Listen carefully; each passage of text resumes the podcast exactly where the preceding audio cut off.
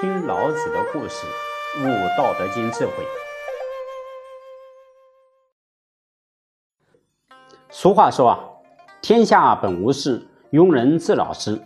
世间之人为了生存，对衣食住行的需要是必要的，但是呢，世人却不以此为满足，在饱暖之后却私喜淫欲。纵观世人，一旦可以满足基本的需求，大多都会升起无穷的欲望，也正因此让自己的心神不得安宁。要知道，为人真正的幸福，并不在于金玉满堂、高官厚禄，而是在于心情的安宁。平时能够降低对欲望的追求，让自己的心情保持平静，才是最好的享受和最大的福报。如果没有深入体会的人，是很难享受其中的境界的，这将令人身在福中不知福啊！那所以呢，老子在《道德经》第三十九章里面提出来呀：“贵以贱为本，高以下为基，是以猴王自称孤寡不古。此非以贱为本也啊！非乎？故自树于无余，不欲碌碌如玉，落落如石。”那么这一段话呢？啊，就是提醒我们啊，应该以贱以下为基本，啊，应该以孤寡不古为基本，能够过着清心寡欲的生活，才能够地低为海，人低为王，才能够获得生活真正的享受。啊，然而世人本来是可以过着平安快乐的生活的，只因为欲望太多，却搅乱了原本平静的心湖。让心湖激起涟漪，从此就不再平静了。为了追求对五色、五音、五味的满足，全心全力向外追求；啊，为了获得想要猎取的事物，因而使出浑身解数，不择手段去争取，也因此产生激情而狂妄，让自己堕落轮回苦海之中。啊，由于向外追求无法达到目的，产生疑惑，那是必然的。如果能够往内安心，自然就可以获得解脱了。当南荣厨拜访老子的时候，啊，没有能够实时的解除心中的疑惑，啊，便请求在馆内暂住，想要随时请教老子，以便呢，还去除其厌恶，获得其所喜好，找回本具的天性。啊，整整十天的时间，南荣厨呢。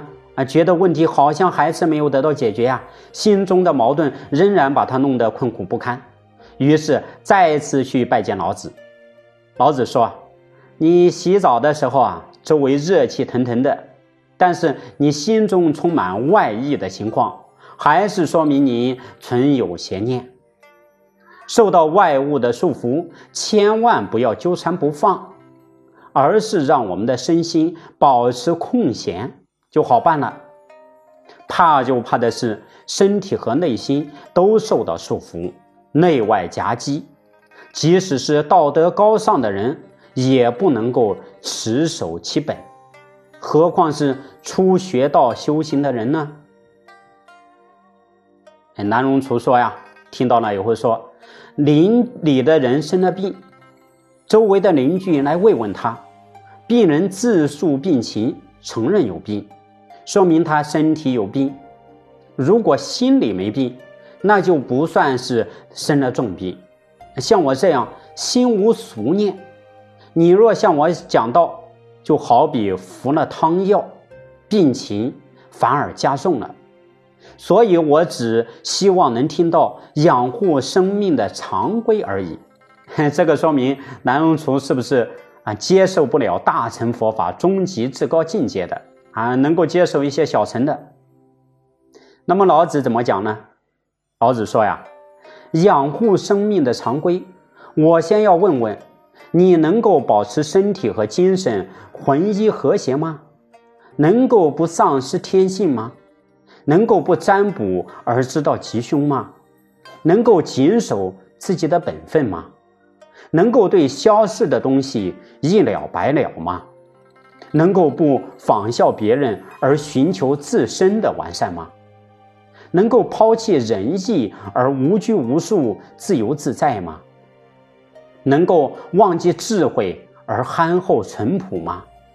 能够洗尽人为的染污，像出生的婴儿那样纯真朴实吗？婴儿整天嚎哭，喉咙却不嘶哑，这是因为发音的本能和谐自然到达了顶点。婴儿整天握拳而不痉挛，这是因为小手握着是婴儿的天性与常态。婴儿整天瞪着小眼睛，眼睛不眨，这是婴儿只看不想。走出去不知道去哪里，坐下来不知道做什么，虚应社会，随波逐流，听其自然，这就是养护生命的常规了。嘿，那么这一段问答呀，后来也反映在了老子呃《道德经》第十章第五十五章里面啊。比如说，我们把原文的内容也给大家做一个播报，以作为一个印证熟悉。在阴破抱一，能无离乎？专气致柔，能婴儿乎？涤疏贤懒，能无疵乎？含德之后，比于赤子。毒虫不知，猛兽不居，绝鸟不搏。骨若筋柔而握固，谓之牝母之合而对坐，今之至也。终日好而不丧，何之至也？啊，老子很会引导和启发南荣厨啊，借养护生命的常规为入口，目的是为了将它拔到更高的境界。这一个我们已经捕捉到了。那么，什么才是老子想要更加深入表达的呢？